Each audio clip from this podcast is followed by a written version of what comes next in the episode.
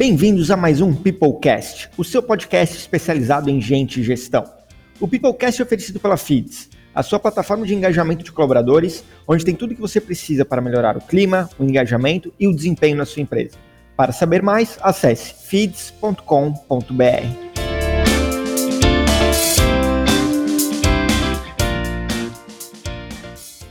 Boa, estamos ao vivo, pessoal. Muito boa tarde. Mais um Peoplecast Live. Hoje estamos aqui para falar sobre desafios da mudança e de desempenho dentro das empresas. E a nossa convidada é a Simone Frazão, gerente de remuneração e performance da OLX. Simone, seja muito bem-vinda ao Peoplecast. Obrigada, Bruno. Obrigada pelo convite. Vai ser muito bom poder contar um pouquinho aqui dos desafios que a gente enfrenta e enfrentou já né, nesse tempo que a gente viveu, que a integração da nossa empresa. Excelente. Pessoal, boa tarde para todos. Espero que vocês gostem desse nosso papo hoje e mandem perguntas também. Vocês podem adicionar nos comentários aí, fiquem bem à vontade, que a gente reserva aí um espaço no final para fazer algumas perguntas para Simone. E antes de começar a falar sobre o tópico de, de performance, e a Simone vai contar para a gente um pouquinho dos desafios deles lá dentro do LX Brasil. É, vocês passaram por uma fusão recente, né? Conta um pouquinho, acho que fusão sempre é desafiador. É, tanto a nível de produto, a nível financeiro, estratégico, mas, mas com certeza no nível de pessoas o desafio é sempre grande, é, cultura, enfim, várias coisas. Conta um pouquinho da experiência, como é que foi vivenciar essa fusão e do ponto de vista aí de performance, qual foi o impacto que vocês sentiram inicialmente? Legal. Bom, Bruno, a, a, a OLX e o Grupo Zap já eram duas empresas muito grandes quando a gente né, foi fomos né, se fundir, ou seja, a aquisição da, da OLX do Grupo Zap eram empresas de mais de 700 funcionários, então cada um com a sua cultura, com, né, com seus valores.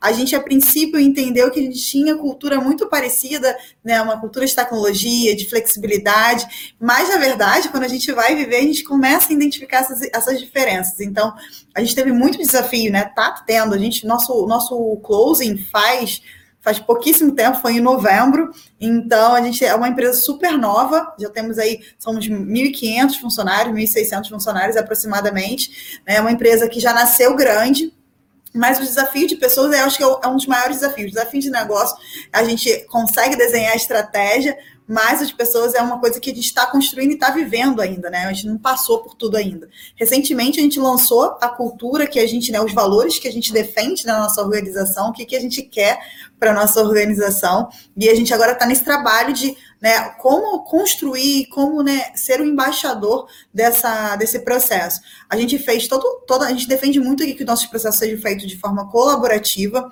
a definição dos valores, do que a gente acreditava para a nossa organização também foi feito de forma colaborativa, que eu vou falar um pouquinho melhor sobre o nosso processo de performance também, que foi é, feito de forma né, compartilhadas com, com todos os nossos profissionais, enfim, é, quem, quem teve interesse de participar estava aberto para contribuir.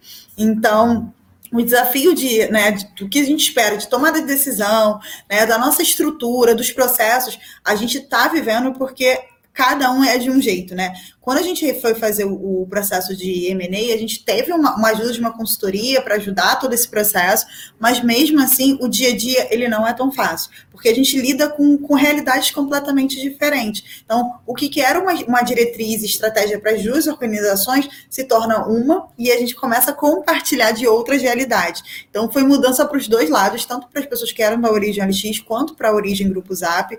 É, a gente veio para uma estrutura que antes eram consideradas duas empresas, Agora, é uma única empresa com duas unidades de negócio. Cada é uma unidade de que tem foco em imóvel, uma outra unidade que tem um foco em marketplace, em autos. Então, são focos diferentes. E a gente começou a lidar melhor com isso, né, com os desafios estratégicos de, de pessoas.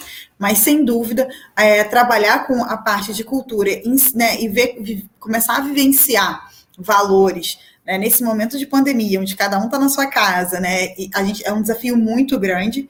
E a parte que, para mim, assim, eu acho que é um, é um, desafio maior, de que todo mundo deve viver muito isso na, no processo de M&A, é o processo de comunicação da mudança, né? Gestão da mudança é, é, é, muito desafiador entender os impactos e como comunicar esses impactos da melhor forma. Então, é, eu falando um pouco aí do, do, meu bracinho, do meu lado de remuneração e, e performance, vivo muito isso Então, a comunicação é o meu maior desafio, como comunicar, como chegar essa informação da melhor forma. Quando a gente estava dentro do escritório, a gente fazia uma reunião no palco, a gente chamava as pessoas, ia na mesa das pessoas, entregava um bilhete, um brigadeiro com um bilhete em cima, a gente fazia várias ações. Agora que a gente está longe, né, como a gente consegue chegar na casa de cada um e tocar cada um de uma forma. Então, a gente tem, tem feito algumas ações de enviar coisas para a casa das pessoas também.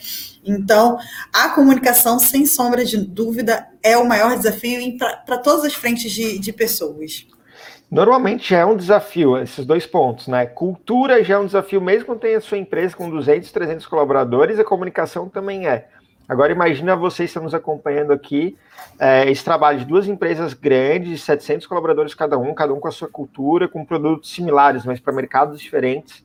Quando a gente vai integrar isso, com certeza é um desafio enorme, né? E Simone, eu estava tão ansioso para ouvir uh, esse case e com as outras com as outras coisas que a gente vai falar aqui, que eu esqueci de pedir para ti se apresentar, mas eu não vou perder essa oportunidade. Então, conta um pouquinho aí de ti, como que tu chegou, como é que tu foi trabalhar no, na área de gestão de pessoas, Conta um pouquinho da, da, da tua história até aqui.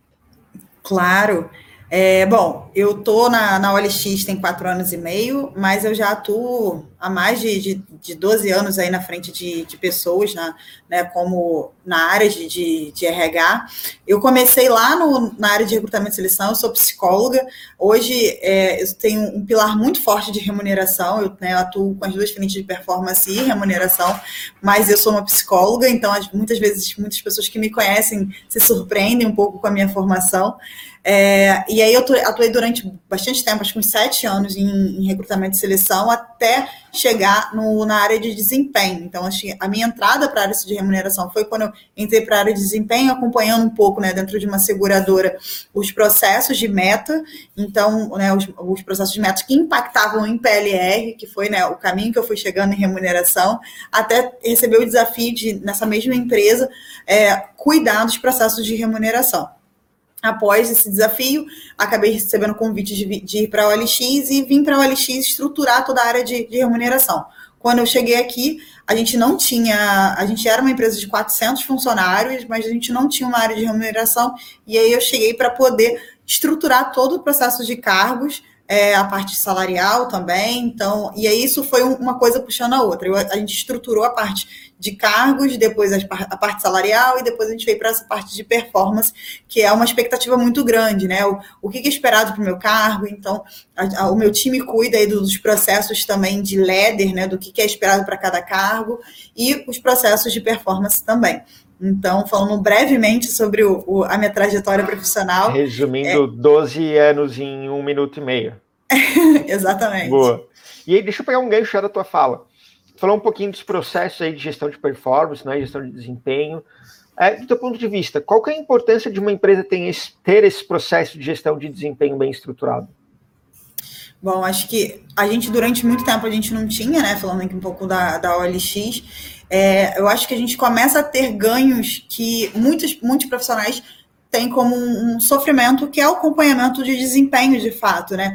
Então, o ganho, e eu acho que o, que, o modelo que a gente instaurou agora na, na ele vem muito para defender isso. O quanto é importante a gente acompanhar o desempenho e desenvolvimento das pessoas.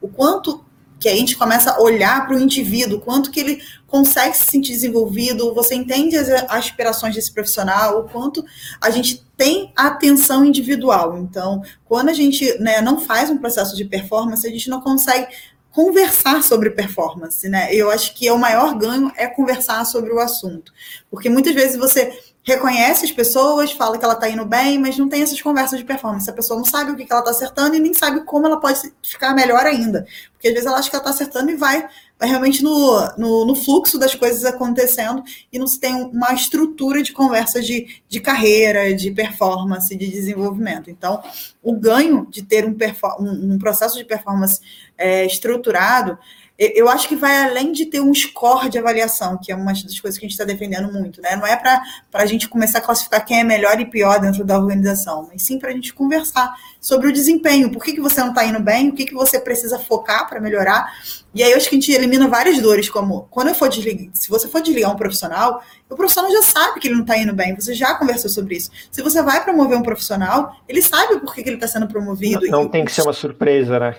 Exatamente, e o time também entende por que, que isso está acontecendo, por que, que você priorizou uma promoção ao, ao, invés de outra, enfim, então você tem mais contexto. Então, o gestor ele fica muito mais empoderado e muito né, facilita o processo de gestão das pessoas, e as pessoas também se, é, conseguem ficar mais empoderadas sobre o seu desenvolvimento.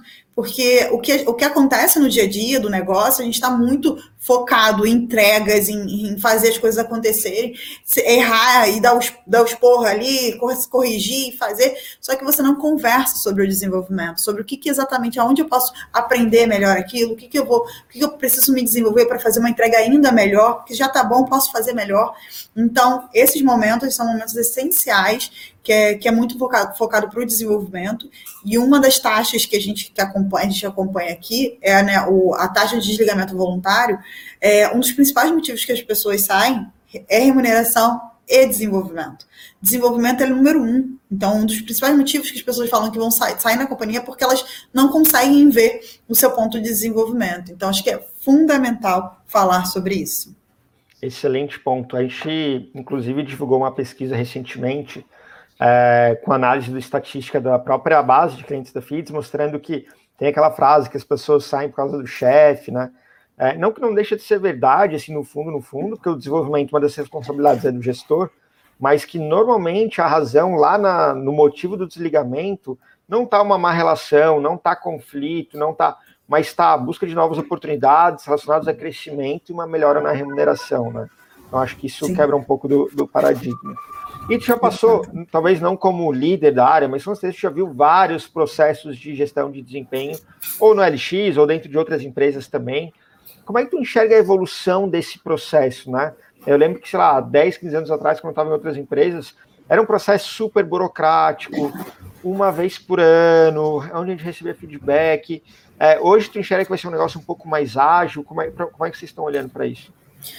Ah, acho que é, é, um, é uma evolução muito legal, gente. Eu, eu pelo menos, eu estou muito animada com o modelo que a gente está criando o que eu vejo de, de mudança do passado, né? Que era uma coisa muito mais formal, né? Eu acho que é um processo que você espera um ano inteiro para ir lá no final você fazer uma avaliação desse ano inteiro e normalmente é uma fotografia dos últimos meses e não é do ano mais. Então, isso a gente já, já vem percebendo há muito tempo, né? Então, uma das mudanças que a gente já acompanhou é fazer essas avaliações de forma um pouco mais frequente do que deixar para ser anual. Isso já é uma evolução. É, então, e aí deixar tirar, acho que os, né, as diferenças mais atuais, enfim, é, empresas que estão mais à frente desse, desse assunto mostram muito sobre deixar de ter essa cara de avaliação. É, hoje a gente vem trabalhando, né, o meu time vem trabalhando muito para a gente tirar esse nome, né, é um processo de acompanhamento de performance e não de avaliação da sua performance. Então a gente não quer mais ter uma cara de avaliação que você fica nervoso para conversar com o seu gestor, qual é a minha nota, o que que isso, né, eu vou tirar, vou tirar a nota boa disso significa que vou ser promovido, fazer uma conexão direto com uma remuneração.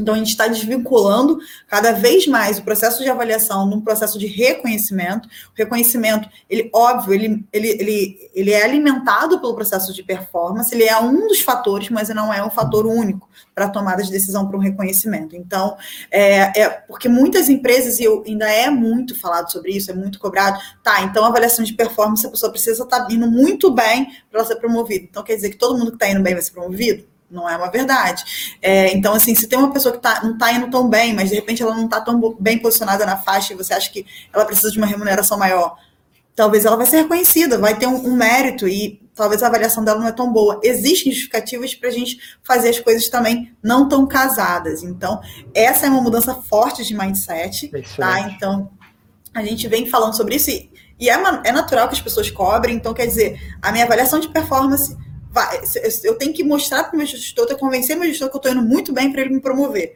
Nem sempre é assim, né? Você, e eu, eu costumo falar isso com o meu time, né? Eu falo assim: olha, você está sendo promovida, mas você tem que continuar desenvolvendo isso, isso, isso, isso. Então, você pode Não ser para promovido. por ali, né?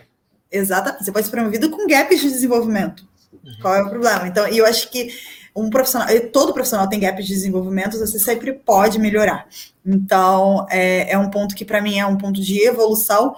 E uma das coisas que a gente vem mudando e falando um pouco aí do processo que acontece na, agora na OLX Brasil é colocar toda esse, essa responsabilidade para o liderado, né? Para o nosso pro time, para as pessoas que fazem a avaliação. Então, é, você falou aí, ah, um dos principais motivos é que as pessoas estão saindo, e é, é de responsabilidade do gestor a avaliação de performance, a gente está tentando mudar aqui e deixar claro que também é uma responsabilidade do liderado se alinhar com o seu gestor sobre a sua performance. Então, é, como que você vai saber onde você tem que chegar? Né? Como que você fala para o seu gestor aonde você quer chegar? Então, no momento do nosso ciclo de performance, a gente está colocando um espaço para que o, o, liderado possa falar sobre os planos de carreira dele. Então, o plano de desenvolvimento individual a gente transformou para plano de carreira individual. Então, a gente tem agora um PCI, não um PDI mais, onde a pessoa vai falar sobre a carreira dela. E essa carreira ela envolve lado profissional e lado pessoal.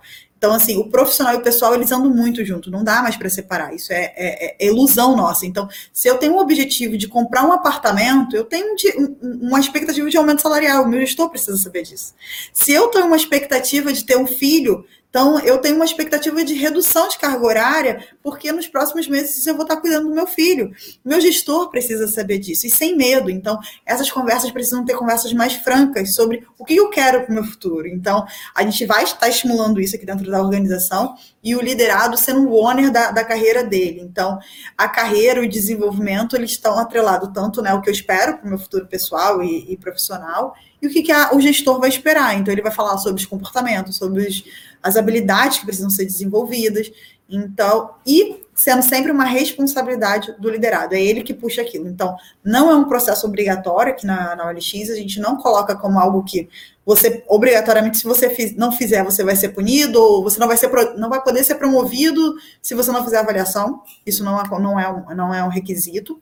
Mas a gente deixa claro que é, se você como liderado quer se desenvolver, né, quer saber como você está indo, puxa essa conversa com o seu gestor. A gente, né, como, como área de, de gente, a gente oferece as ferramentas, oferece o formato que, que a gente acha que é o ideal, mas é, é de interesse de, de cada indivíduo. E, esse, e eu acho que só para fechar, a gente fez esse ciclo agora, e eu estou muito feliz que a gente teve um, uma adesão de 92% do nosso público, sendo que algumas pessoas estão de férias, outras pessoas ainda tá fazendo, então estão fazendo o, a avaliação, a gente adiou um pouquinho lá o, o, o processo de check-out, que é a nossa etapa de fechamento, então, é, a gente está muito feliz mostrando, vendo que como as pessoas têm interesse de falar sobre desenvolvimento, desempenho, e quanto mais que foi algo criado por eles, né? O nosso time, o nosso processo, ele foi criado por mais de 80 pessoas, né? Imaginar que um, um processo de um time, que meu time tem três pessoas, meu time de performance sou eu e mais dois profissionais que está aqui com a gente assistindo, inclusive, é, eles é um time super pequeno, mas foi construído por 80 pessoas. Então, é, é muito gostoso o processo em si. Excelente, excelente. Nossa, foi uma aula agora, pessoal. Né? Quem está acompanhando aí, Matheus, a Camila, o Jenison, tem uma galera acompanhando. Obrigado pelas uhum. mensagens aí. É, eu quero reforçar dois pontos que tu trouxe para mim, que para quem está nos acompanhando, que é uma tendência muito. É, é, eu quero reforçar uma coisa que a Simone falou, que eles estão levando para o LX e que eu enxergo como uma tendência com certeza vai mudar daqui para frente. Na verdade, algumas empresas já vem mudando. Aqui na Feeds a gente já tem apoiado alguns clientes, que é a redução do escopo e o aumento da frequência, ou seja, em vez de fazer uma avaliação super complexa, burocrática, uma vez por ano, entre aspas, completa, né, que é o que as pessoas sempre acham, assim, a gente tem clientes que tem, analisam 30, 40, 50 competências, estatisticamente irrelevante, inclusive, para algo que tipo, você pode rodar duas vezes por ano, três vezes por ano, até quatro vezes por ano, né, de uma maneira mais leve, não burocrática. É, e o segundo ponto é, inclusive, a mudança da nomenclatura. A Simone falou de é, acompanhamento, né, de desempenho. Aqui na FIDS a gente chama de checkpoint, ou seja, a gente está andando, agora vamos botar um marco aqui, vamos fazer um resumão, Simone, dos últimos três meses, o que tu acha? Vamos, vamos, ah, então tá. Então, é o checkpoint dos últimos três meses. Porque a gente tem esse viés temporal, né? Tu comentou isso no começo. Não adianta uhum. rodar uma avaliação de desempenho, achar que está avaliando um ano inteiro. Por dois motivos não funciona. Primeiro, que ninguém lembra o ano inteiro, né? E o segundo, que a maioria das pessoas talvez nem estejam um ano inteiro com você. É, muitas já saíram nesse período, saíram sem um bom feedback, sem um bom acompanhamento. Né? Então, acho que tu trouxe dois pontos aí muito legais. É legal que o, que o nome que você usa aí é o que é o nome que a gente está usando. A gente, só que o nosso, nosso processo, já, já falando um pouco do nosso processo, a gente começa com check-in, então é onde eu combino as coisas. o checkpoint são os, os marcos mensais para na verdade, são as reuniões de one-on-one, e eu vou dizer como é que está indo, que eu combinei com você, porque como uma empresa de tecnologia, a gente muda muito, muda o tempo todo. Eu combino com você uma coisa uma semana, na outra semana, e já mudamos a estratégia, vamos mudar, então a gente ajusta, consegue ajustar a rota. E no final, lá no, no final do, do, período, né, que a gente vai fazer um período de seis meses, o nosso ciclo. Então, no, no último, são quatro meses de checkpoint, e no, no, no sexto mês, porque o primeiro mês é check-in, a gente tem um check-out que é o fechamento do ciclo. Então, a gente Perfeito. chamou check-in, checkpoint e check-out para o nosso ciclo né, de acompanhamento de performance. E aí tem algumas perguntas pré-definidas, são sempre as mesmas perguntas, elas são mais quali, mais quanti? Sim, a gente tem. Na, o nosso modelo, a gente tem aí basicamente quatro perguntas, sendo né, duas perguntas aí para o pro processo de resultados e entregas e resultados, outra para comportamento, né, valores e comportamento, e outras duas pensando um pouco aí no, no plano de carreira individual. Então, são quatro perguntas que tem a parte que aí a gente tem uma régua para dizer como eu estou indo em relação à expectativa, então, em, em, relação à expectativa de entregas e resultados. Então, a gente, a nossa régua, ela tem quatro pontos, né? São, são pontos que a gente não tem a tendência central, a gente coloca justamente quatro para não ter a tendência e fazer com que a pessoa decida. A gente utiliza aqui uma nomenclatura um pouco diferente do mercado também, a gente usa tá mandando muito bem, tá mandando bem, tá, tá no caminho ou tá mandando mal. Então é um termo um pouco mais descolado também para que, né, para dizer como é que está em relação a, ao desempenho, a performance, e tem a parte qualitativa, que é o que a gente vai descrever o que, que não está indo bem, o que não está. Então, ele é bem rápido e bem simples. A gente coloca só esses quatro pontos e esses acompanhamentos mensais. Excelente, Simone. Muito, muito legal conhecer um pouquinho mais do processo de vocês. E chegando na reta final, tem algum material que tu indica para o pessoal que quer estudar, alguma coisa que tu usou como referência, uma pessoa, uma empresa que tu usou como referência, ou vocês nos estudos de vocês, que tu pode indicar para o pessoal buscar mais informações, ou o pessoal que é mais curioso e está nos acompanhando?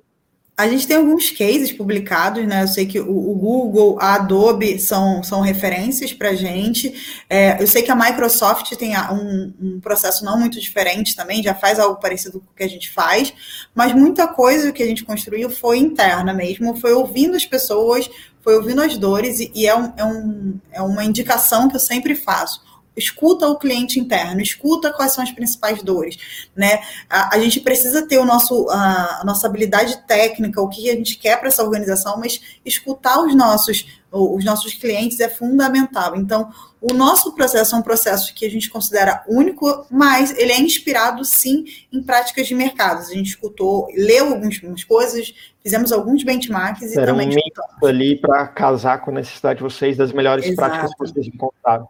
Excelente. Exatamente. Beleza, Simone, muito, muito obrigado pelo teu tempo. Eu falei para ti que ia passar voando aqui, já foram mais de 20 minutos. Pessoal que nos acompanhou, muito obrigado. Já vi que tem uma galera aqui, o Pedro, a Camila, é, o pessoal da FIT está acompanhando. Tenho certeza que tem o pessoal da equipe da Simone acompanhando também. Tem uma galera Sim. conectada. Muito obrigado. Simone, muito obrigado por ter participado aqui do Peoplecast. Obrigada a você pelo convite. Um beijo aí para o pessoal que está assistindo. Cami, Pedro do meu time. Muito bom saber que vocês estão me ouvindo. Espero ter representado bem vocês aqui. Excelente. Pessoal, obrigado. Espero que tenham gostado desse episódio. E aguardo vocês na próxima semana para mais um episódio do Peoplecast Live. Até mais. Tchau, tchau.